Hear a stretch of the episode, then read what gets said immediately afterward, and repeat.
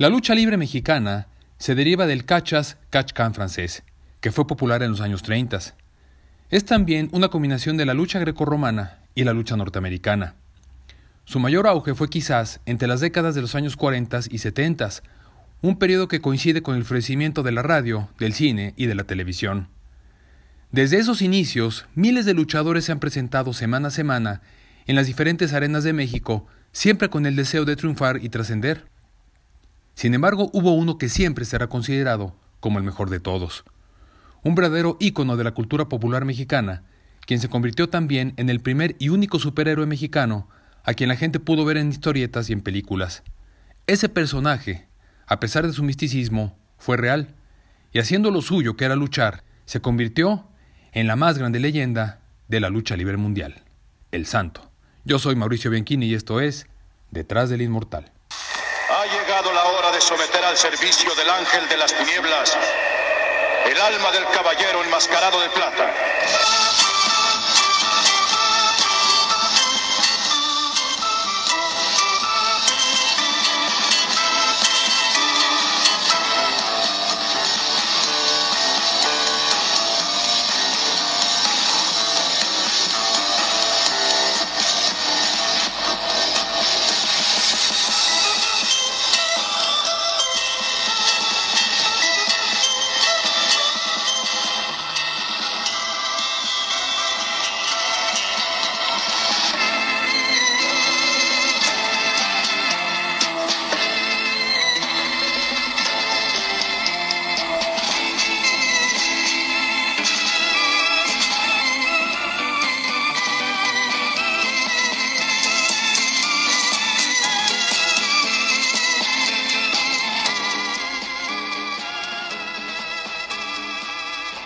Superhéroe es un concepto que no forma parte del diccionario de la Real Academia Española.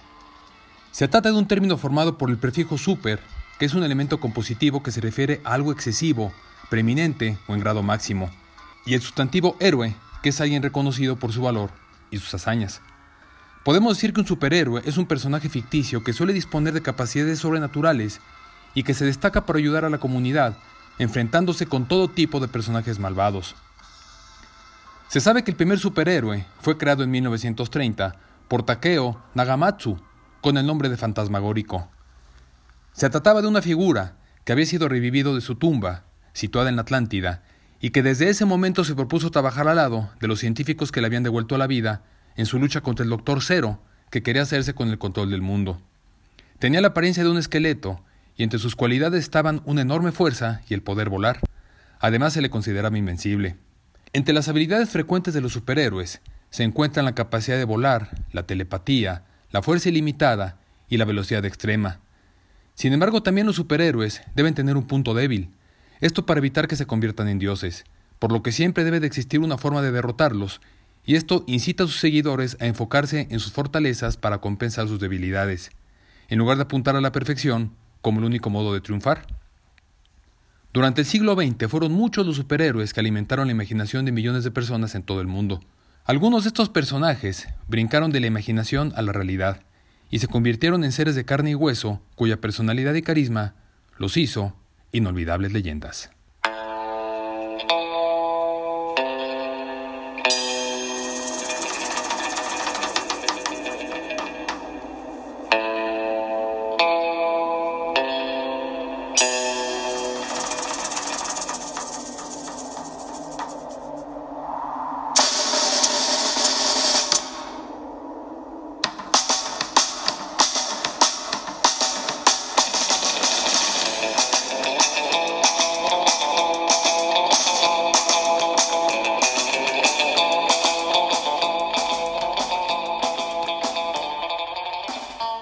23 de septiembre de 1917, en Tulancingo Hidalgo, cuando nació uno de estos superhéroes. Hijo de Josefina Huerta Márquez y de Jesús Guzmán Campuzano, y quinto de siete hijos, su nombre era Rodolfo Guzmán Huerta. Rodolfo llegó a la Ciudad de México en los años 20, cuando su familia se asentó en el centro histórico de la Ciudad de México, en una vecindad conocida como La Covadonga, en la calle Belisario Domínguez. Desde muy pequeño mostró una gran facilidad por los deportes y comenzó a practicar béisbol y fútbol americano. pero tiempo después conoció un deporte que le fascinó y que cambió su vida, que fue la lucha. Rodolfo entonces se metió de lleno a aprender jiu-jitsu y lucha grecorromana, mientras su cuerpo se fortalecía, lo mismo que sus facultades atléticas. Al inicio de los años 30, la lucha libre ocupaba gran parte de su mente. Años en los que trabajaba como obrero en una fábrica textil. Al salir del trabajo se entrenaba con sus hermanos Miguel y Jesús, esto en el casino de la policía de la Ciudad de México. La lucha libre llegó a México con la intervención francesa. Sin embargo, fue hasta 1910 cuando se dio el primer espectáculo de lucha en la Ciudad de México, en un proyecto emprendido por Giovanni Relesevich y Antonio Fournier, quienes presentaron esas luchas en el Teatro Principal y en el Teatro Colón. Ahí destacaron figuras como la del Conde Coma y la de un luchador que se hace llamar Nabutaca. En 1921 llegó a la República Mexicana la compañía Constant Le Marín, que presentaba al rumano Son y León Navarro. Y dos años después regresó a México con el japonés Kawamula junto con Hércules Samson. Estos se presentaron en el Frontón Nacional. En 1930 llegó también a México George Godfrey y el sargento Russell. Sin embargo, los mexicanos no se sentían identificados con estos personajes provenientes de tan lejanos países. Y fue el 21 de septiembre de 1933 cuando se ofreció la primera función de lucha libre organizada por una empresa mexicana, en la que actuaron el chino Archu, el norteamericano Bob Sampson, el irlandés Cyclone Mackey y el mexicano Jackie Joe con un costo de un peso la entrada general. Se ofrecieron entonces funciones en la Arena Nacional los jueves y los domingos en la Arena México. Sin embargo, un incendio dejó inutilizada la Arena Nacional. Con ello se ideó la construcción de la Arena Coliseo en la Ciudad de México. Eran esas luchas las que hacían soñar a Rodolfo Guzmán, quien continuaba entrenando con sus hermanos, quienes debutarían en la lucha libre en el año de 1934. Miguel con el nombre de Black Guzmán y Jesús con el del Pantera Negra. Y fue Jesús quien falleció durante un show de lucha libre en Puebla el 13 de agosto de 1934. ¿Cuándo comenzó a luchar Rodolfo? No se ha establecido exactamente cuándo comenzó. Sin embargo, se cree que pudo haber sido en la Arena Peralvillo el 28 de abril de 1934, esto usando su verdadero nombre.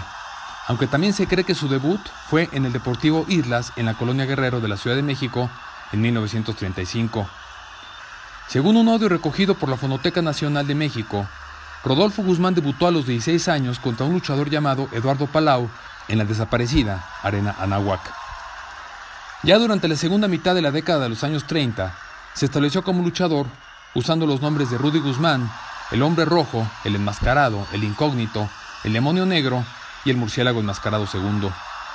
Este último nombre fue una copia de otro famoso luchador de esos años, por lo que después de un reclamo por el nombre por parte del murciélago original, que se llamaba Jesús Velázquez, la Comisión Mexicana de Boxeo y de Lucha declaró en 1938 que Rodolfo Guzmán no podía utilizar ese nombre. Hay que destacar que Rodolfo Guzmán había sido desenmascarado cuando usaba el nombre de Murciélago II. En el año de 1942, el entrenador de Rodolfo, Jesús Lomelí, estaba armando un nuevo equipo de luchadores. Todos ellos tenían que vestir con el color plateado y quería que Rodolfo fuera parte de este equipo. Lomelí entonces le sugirió a Rodolfo tres nombres, que eran el diablo, el ángel o el santo. Rodolfo eligió el tercero, y sin saberlo en ese momento, nacía la más grande leyenda de la lucha libre, no solo de México, sino de todo el mundo, ya que con esa elección había nacido el santo, el enmascarado de plata. Rodolfo entonces se dio la tarea de confeccionar su máscara, pero debido a las carencias, esa primera máscara era un verdadero suplicio, ya que estaba hecha con piel de cochino, por lo que al usarla sufría por el calor, el sudor y la falta de aire.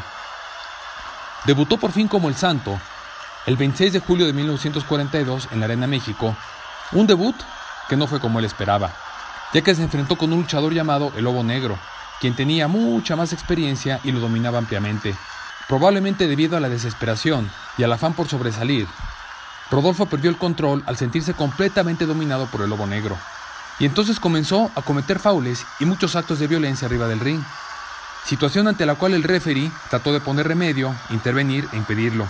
Pero lo único que logró fue que el santo le rompiera la camisa y ante este ataque y no pudiendo controlarlo, el referee decidió descalificarlo. En México y hasta ese momento nunca un luchador había sido descalificado, por lo que el público quedó impresionado por ese debutante luchador del bando rudo, ya que el santo hay que recordar que en sus inicios pertenecía al bando de los rudos. Ser rudo no le favorecía demasiado para poder obtener el apoyo del público, ya que en esa época la gente apoyaba en mayor medida a los técnicos. El santo posteriormente se cambió al bando técnico. El 16 de agosto de 1942, en la vieja arena de México, el santo se puso a reflexionar sobre el valor de su máscara, después de que enfrentó a uno de los rivales más duros, llamado Bobby Bonales, a quien llamaban la Maravilla Moreliana. Y es ahí cuando el santo se propuso conservar su máscara contra viento y marea, pues era la máxima expresión de su personalidad. La máscara era entonces el símbolo perfecto del misterio que podría rodear su figura en el cuadrilátero. El santo rápidamente desarrolló un estilo propio y su agilidad y versatilidad lo hicieron sumamente popular. En 1943 vino un esperado enfrentamiento, que para el santo era más que una revancha. Esta fue contra el murciélago Velázquez, aquel personaje que no le había permitido usar el nombre de murciélago II. Velázquez era el campeón nacional de peso medio, y entonces, en una lucha complicadísima y durísima, el santo lo derrotó de forma contundente, por lo que esa deuda estaba cobrada. Comenzó entonces a obtener victoria tras victoria y se convirtió en el mejor peso welter como campeón nacional de esta división y después se convirtió en campeón nacional de peso medio y nadie le podía ganar. En 1943 se inauguró por fin la Arena Coliseo y para este evento se pensó en presentar una lucha que estuviera a la altura de los mejores espectáculos. Se eligió entonces al máximo ídolo de aquel entonces, llamado Carlos el Tarzán López, y como rival se eligió al novato sensación, al rudo más odiado, al santo. Esta lucha fue su primera gran frustración, ya que la lucha fue ganada por el Tarzán cuando estaba en juego el Campeonato Mundial de Peso Medio. El santo, a sus 26 años, sufría su peor derrota y aunado a esto, el 11 de junio de ese mismo año, perdió el Campeonato Nacional de Peso Medio contra Bobby Bonales. Rodolfo Guzmán con estas derrotas puso los pies en el tierra. A finales de 1943, el Santo enfrentó a Jack Blomfield y durante la segunda caída, Blomfield logró quitarle la máscara al Santo.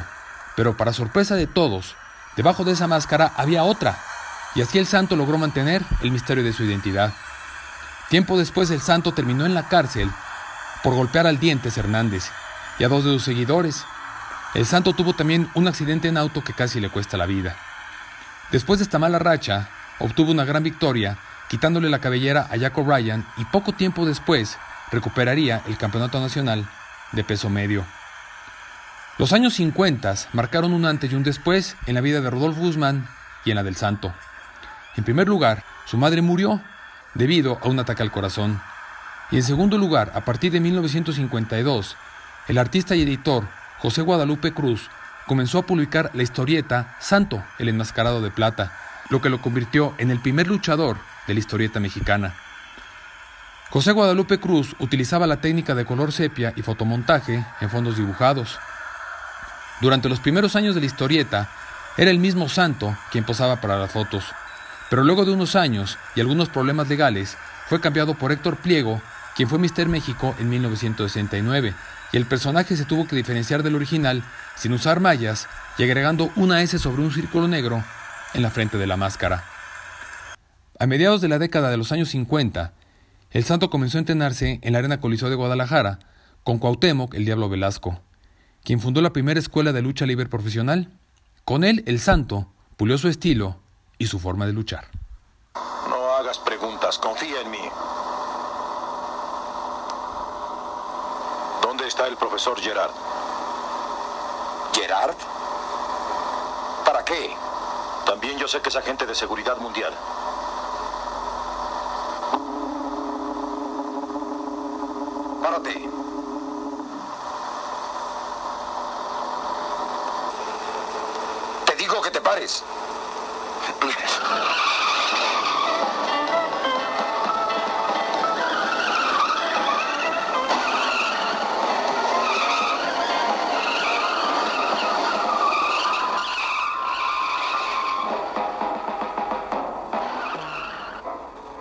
A finales de esa década, el actor y luchador Fernando Osés invitó a Rodolfo Guzmán a trabajar en el cine, una propuesta que aceptó, aunque sin abandonar su carrera en la lucha libre.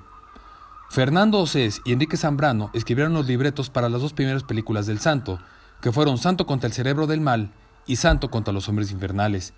Películas que fueron dirigidas por Joselito Rodríguez, quien había dirigido, entre muchas otras películas, Ay Jalisco no te rajes con Jorge Negrete y Gloria Marín.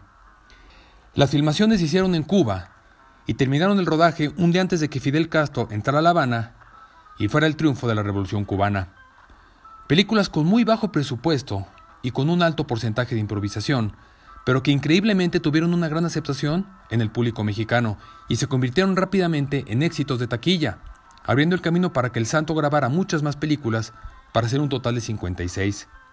El estilo y el tema de estas películas fueron esencialmente los mismos, con argumentos donde el santo siempre fue el superhéroe que luchaba contra todo tipo de criaturas sobrenaturales, que iban desde mujeres lobo, zombies y vampiras asesinas, pasando por científicos locos, hasta luchar contra el crimen organizado.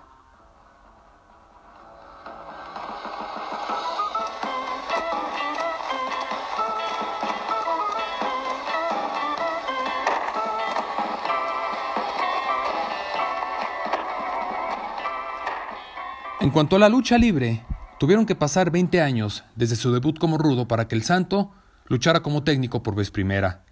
Y esto fue el 5 de julio de 1962, en esta lucha estuvo acompañado por Henry Piluso contra los hermanos Espanto. Gracias a las historietas y a su incursión en el cine, ya era en ese momento uno de los más grandes ídolos en México, por lo que ya no era necesario ser el malo y el violento de la historia. Comenzó entonces a ser un verdadero superhéroe, sobre todo para los niños a los que el santo cargaba, se sacaba fotos con ellos y siempre les daba un beso paternal.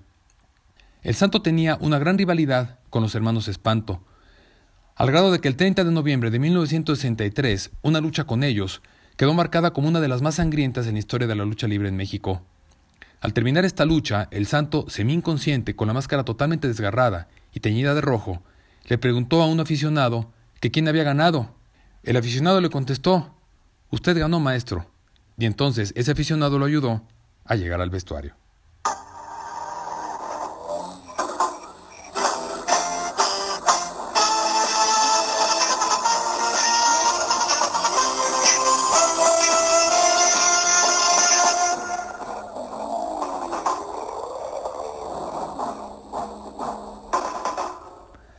En las películas del santo se intentaba crear un estilo de horror gótico. Sin embargo, son consideradas más como una comedia que un filme de horror. Tuvieron tal éxito en la taquilla que llegaron a ser exportadas a muchos países. En algunos círculos de Europa, las películas del santo fueron consideradas verdaderas joyas de un supuesto cine surrealista mexicano, pues suponen que la ingenuidad y el extremo descuido con que se realizaban era algo totalmente intencional. Aparecieron películas como Santo contra los zombies en 1961, Santo contra el estrangulador en 1963, El varón Brácola en 1965 y Santo y Blue Demon contra los monstruos en 1969. Todas estas cintas le dieron una enorme popularidad, por lo que el enmascarado de plata era a menudo llamado para participar en campañas políticas a favor del PRI. Cuando Gustavo Díaz Ordaz fue postulado para la presidencia, la presencia del santo atrajo a miles de partidarios a uno de sus actos políticos. En otra ocasión, otro candidato a la presidencia dijo, dígale al santo que le agradezco mucho su cooperación, pero al paso que vamos, él terminará siendo el presidente. Cuando el santo se presentaba a luchar, al terminar la función, normalmente algún ayudante se ponía una de sus máscaras para salir y distraer a toda la gente que lo esperaba, mientras que el verdadero santo, Rodolfo Guzmán, Salía por cualquier otra puerta, sin máscara, muy tranquilo, caminando entre la gente.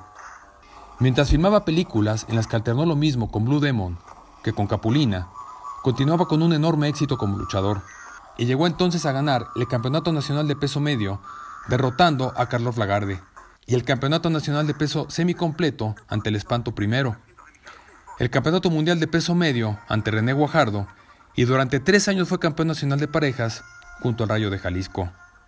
Llegaban los años 70 y el santo vivía ya como toda una leyenda viviente. Sin embargo, se acercaba a la edad de 60 años, por lo que su fuerza ya no era la misma de antes. Aún así, en 1975, el Santo, Mil Máscaras y el Solitario fueron declarados el mejor trío del año. El Santo continuaba luchando, pero ya comenzaba a pensar en su retiro, ya que además de la edad, había ya sufrido un infarto al miocardio, por lo que su doctor, Horacio Ramírez, lo apremiaba a tomar la dura decisión del retiro. Hubo entonces tres despedidas oficiales de la leyenda. La primera en el Palacio de los Deportes, la segunda en la Arena México y la definitiva fue en el Toreo de Cuatro Caminos el 12 de septiembre de 1982. En esa despedida, luchó con Gori Guerrero, Huracán Ramírez y El Solitario para enfrentar una cuarteta integrada por El Tejano, El Signo, El Negro Navarro y Pedro el Perro Aguayo, quien fue su último gran rival.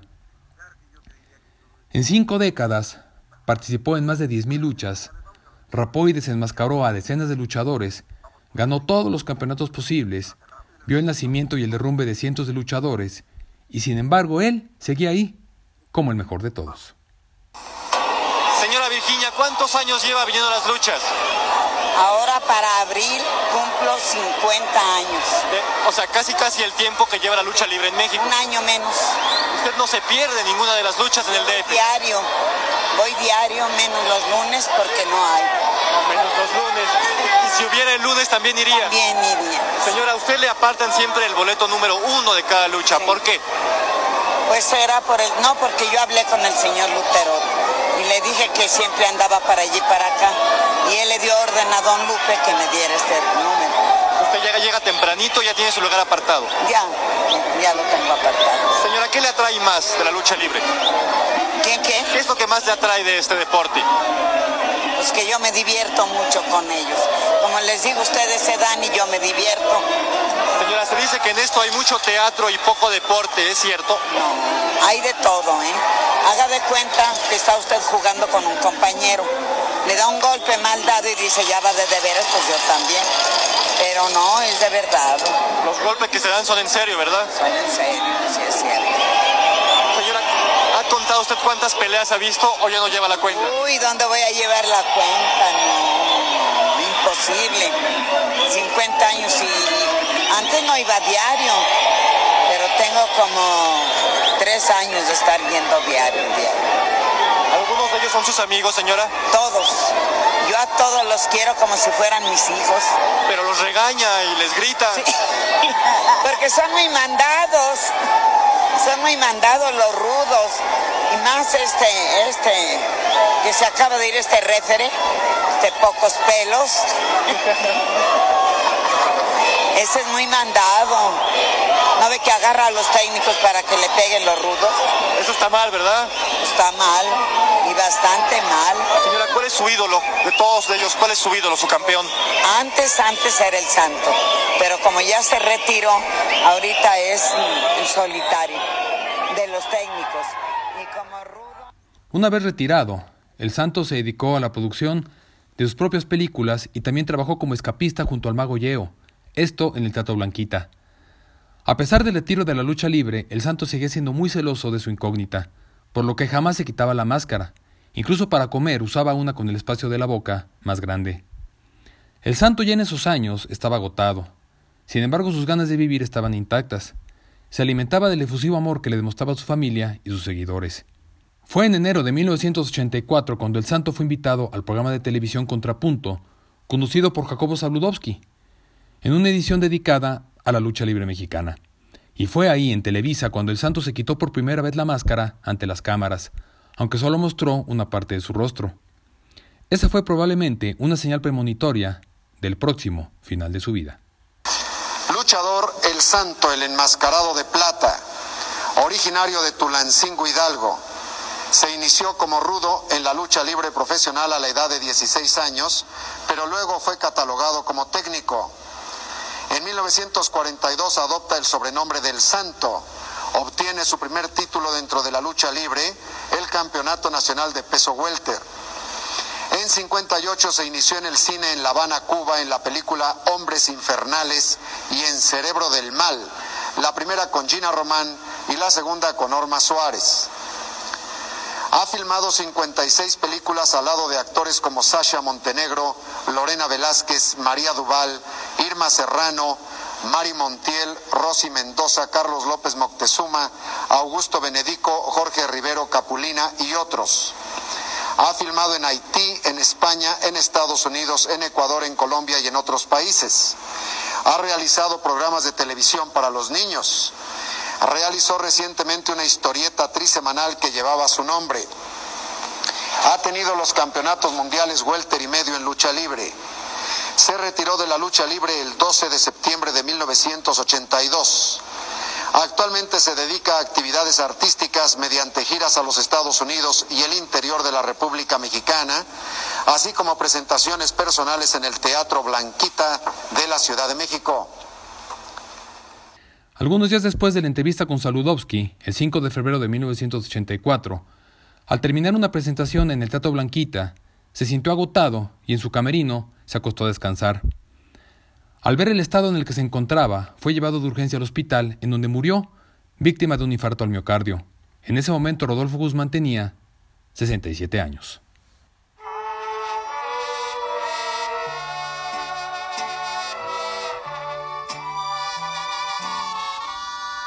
La noticia de la muerte del santo conmocionó a todo el país, y todos los cuadriláteros de México guardaron un minuto de silencio en memoria del máximo ídolo de la lucha libre. El 6 de febrero, día del funeral, mientras el cortejo pasaba por las calles, la gente se desbordaba y se escuchaban gritos, porras y llantos. El tránsito fue detenido y las instalaciones del cementerio fueron insuficientes para que cupieran todos los miles de admiradores que se dieron cita para despedirlo. Admiradores que con lágrimas en los ojos y con profunda tristeza daban el último adiós a su superhéroe. Rodolfo Guzmán Huerta, el santo, fue sepultado en Mausoleos del Ángel en la Ciudad de México, y su féretro fue cargado, entre otros, por luchadores como Black Shadow y Blue Demon. El santo fue enterrado con su legendaria máscara puesta. La calidad del santo como luchador nunca fue puesta en duda. Sin embargo, era aún mayor su calidad como ser humano. En un encuentro en el que hizo pareja con Franco Colombo, este resultó con una gran herida en la frente y al llegar al vestuario se dio cuenta de que todos se habían retirado. El santo fue el único que lo esperó y lo llevó al hospital en donde se esperó hasta que Colombo fue curado para luego acompañarlo hasta su casa. El conocido referee, el güero Rangel, también dio testimonio de la clase de persona que era el santo. Según Rangel, en una ocasión llegó a la arena un humilde señor y le preguntó si podía hablar con el santo. Rangel fue entonces a buscarlo y le dijo lo que pasaba, a lo cual el santo respondió que sí, que lo esperaba. Resulta que ese señor había organizado una función de lucha libre en el Estado de México porque requería dinero con urgencia, pues su esposa estaba enferma y requería una costosa operación.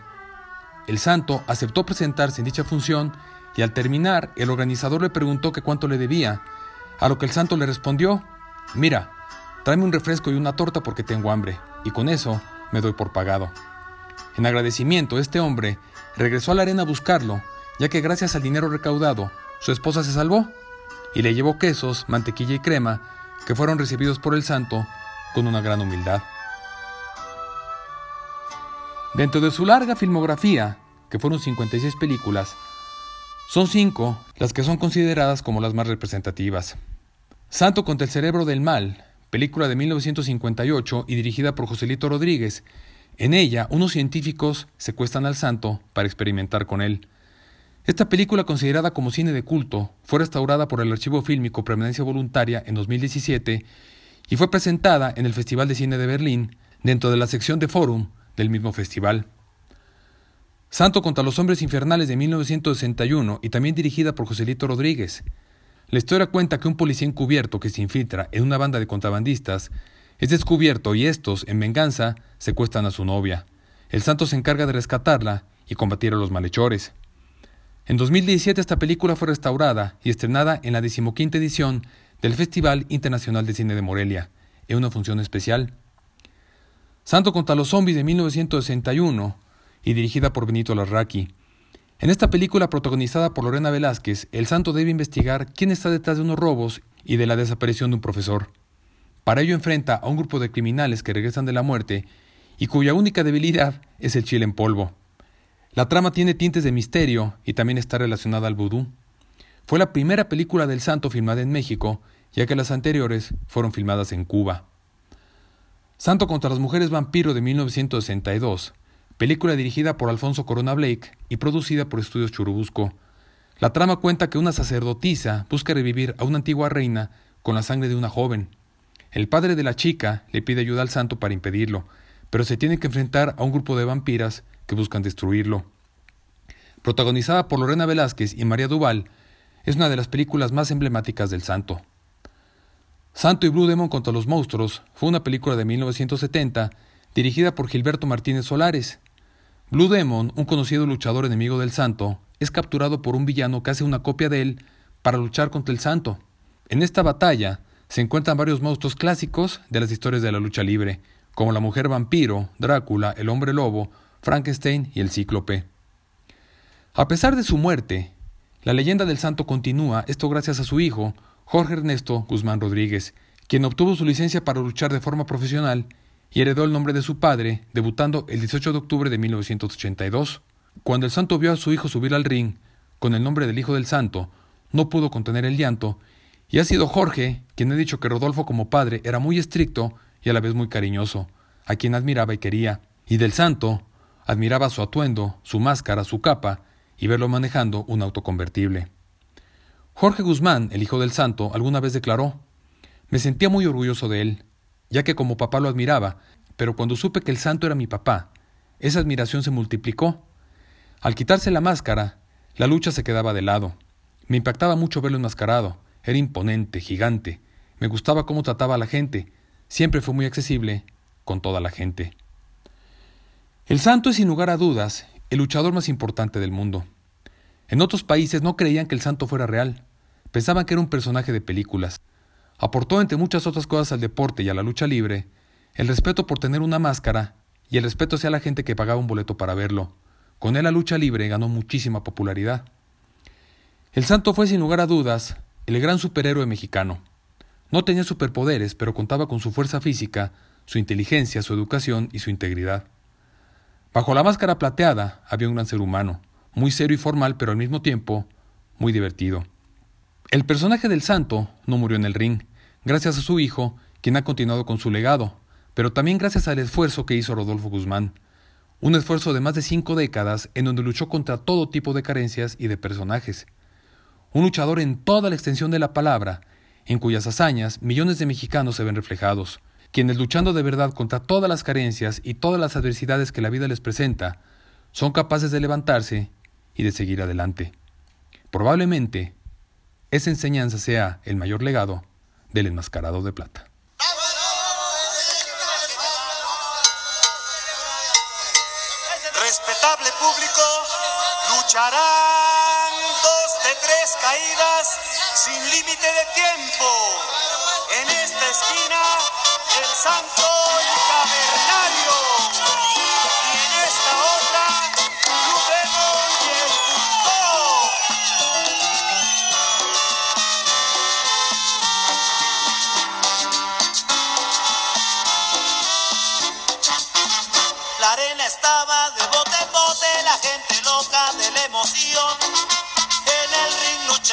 Los cuatro rudos, ídolos de la afición. La arena estaba de bote en bote, la gente loca de la emoción.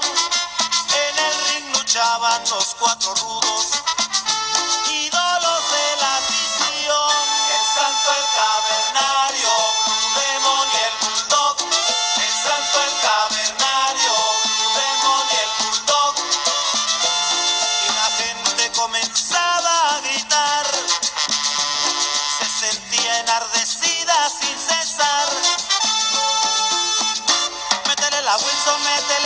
Nelson, la quebradora y el tirabuzón.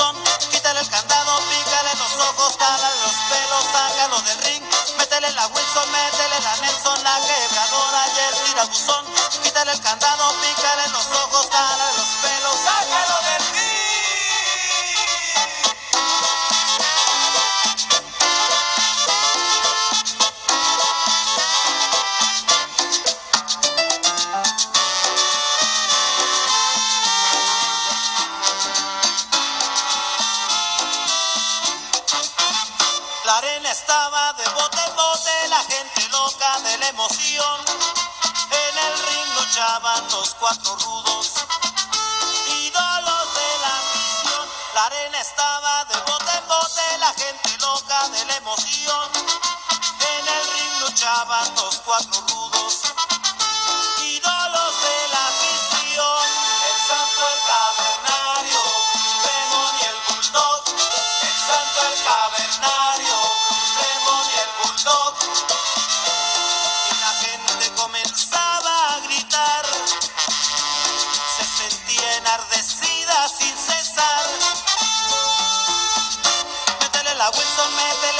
persona quebradora y él tira buzón. Quítale el candado, pícale los ojos, cala los pelos, sácalo del ring. Métele la Wilson, métele la Nelson, la quebradora y él tira buzón.